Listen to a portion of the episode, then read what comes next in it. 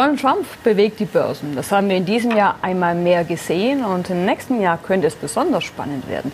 Denn dann geht es einmal mehr sozusagen um die Wurst. Es geht um die Präsidentschaftswahl in den USA. Donald Trump fiebert dem Ereignis schon entgegen und das könnte natürlich auch ordentlich Auswirkungen bei DAX und Dow haben. Alexander Berger, politischer Analyst bei Daumentaler und Sie, ist mal wieder bei uns. Herzlich willkommen. Über Donald Trump haben wir beide hier schon so oft gesprochen und ich glaube, das wird sich nächstes Jahr nicht ändern. Er möchte auf jeden Fall wieder Präsident der USA werden. Wer sind denn aktuell seine Gegenspieler? Also ich vermute sogar, dass wir noch mal vier Jahre über ihn sprechen können.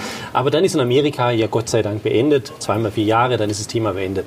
Aber ja, die Konkurrenten sind eigentlich jetzt nicht so bekannt. Es ist kein sag ich mal, aus europäischer Sicht prominenter dabei, der richtig Chancen auch hätte. Ja. Ähm, es ist, äh, ich muss selber mal schauen, Harris, Sanders, Warren sind die drei, die eigentlich hier immer wieder mal äh, ins Gespräch kommen. Gibt ja erst den Vorwahlkampf, nächstes Jahr, dann im äh, Februar fangen die an, ähm, wo sich das dann rauskristallisiert, wer gegen ihn antritt. Aber so jemand richtig Prominentes traut sich auch gar nicht, weil, ja, ich sage jetzt mal, manche haben ja gehofft, dass Frau Obama antritt. Ähm, das wird sie auch machen tatsächlich, aber nicht nächstes Jahr, sondern erst vier Jahre später, weil dann hat sie die Wahl zu 100 Prozent gewonnen. Äh, gegen Trump zu gewinnen ist sehr, sehr schwer aus demokratischer Sicht und von dem her sind auch hier keine, sag ich mal, so prominenten Personen dabei. Das heißt, Donald Trump wird mit äh, großer Wahrscheinlichkeit wohl wieder dieses Amt begleiten, uns dementsprechend beschäftigen. Spannend ist aber auch die Zeit davor, denn äh, natürlich, er möchte Wahlstimmen äh, sammeln, er möchte natürlich punkten bei der Bevölkerung und äh, der Handelskonflikt ist da ein ganz großes Thema. Manch einer sagt, ähm, so einfach wird es dann aber nicht, selbst wenn er sich entsprechend aufspielt. Die Chinesen werden ihm keine Wahlgeschenke machen. Wie sehen Sie das? Also ich habe eigentlich vermutet, dass, dass sie sich einig werden, aber es ist, die Zeit ist so weit vorangeschritten, dass, dass die Wahrscheinlichkeit geringer wird. Vor allem, weil beide Länder wirtschaftlich, wir haben auch ja, heute auch wieder sehr, sehr gute Zahlen aus äh, China auch gehört, beide Länder haben eine sehr, sehr gute Binnenkonjunktur. Das heißt, der Druck ist gar nicht so wirtschaftlich da und das wäre ja eigentlich für Trump eigentlich das Entscheidende. Trump braucht zur Wahl eine stabile Wirtschaft. Wenn er die nicht hätte, dann hätte er, müsste er dringend mit den Chinesen auch äh, einen Deal hinbekommen. Das wäre dann ein schönes Wahlgeschenk dann auch.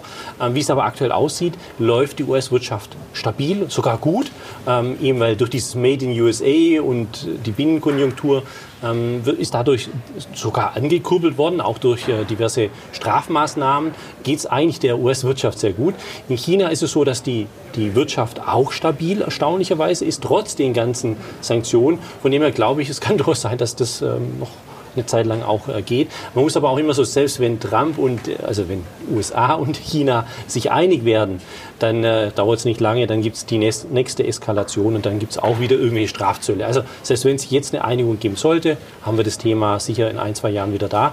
Ähm, vor allem hätten wir es als Europäer dann auf, der, auf dem Tisch dann auch. Ja, das ist ein ganz wichtiges Thema. Inwieweit wird er denn in unsere Richtung trampeln, um eben zu sagen, ich bin der starke Mann in den also USA? Also das, das glaube ich sogar, dass er das macht, weil da kann er ja nur gewinnen. Die EU ist, sage ich mal, ein langsamer Apparat. Das heißt, die wird, muss sich erstmal einig dann sein. Also wenn ein Angriff aus den USA kommt, ähm, wirtschaftlich gesehen, bis hier eine Einigung stattfindet auf EU-Basis oder auch Gegenmaßnahmen, das dauert viel zu lange. Und dann, das kommt beim US-Volk erstmal gut, dass er sagt, okay, das ist ja ungerecht alles.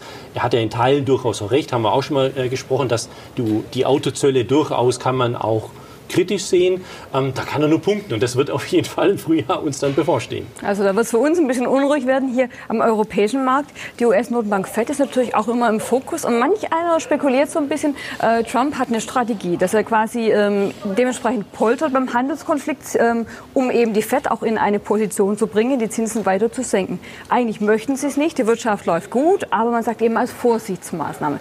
Könnte das sein, dass er eben mit, seinem, mit seiner doch sehr unsteten äh, Strategie eben auch die FED unter Druck bringen will, um die Zinsen weiter zu senken? Seiner Meinung nach sind die ja viel zu hoch. Also ob da tatsächlich eine Strategie dahinter steckt, ohne ihm nahe zu treten, äh, glaube ich nicht. Ähm, ich habe auch alle seine Bücher mal äh, die letzten Jahre auch durchaus gelesen.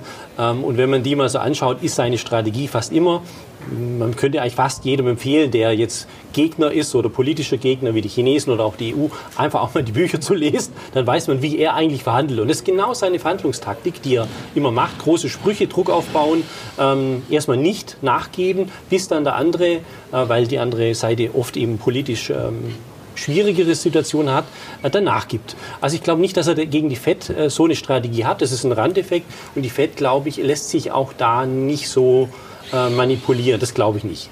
Blicken wir noch auf die Börsen. Was würde sich denn die Börse wünschen? Welcher Wahlsieger? Ist Trump gut? Er hat die Kurse zuletzt vorangetrieben. Könnte es da noch weiteren Rückenwind geben? Oder würde man sich eher über was Frisches Neues freuen?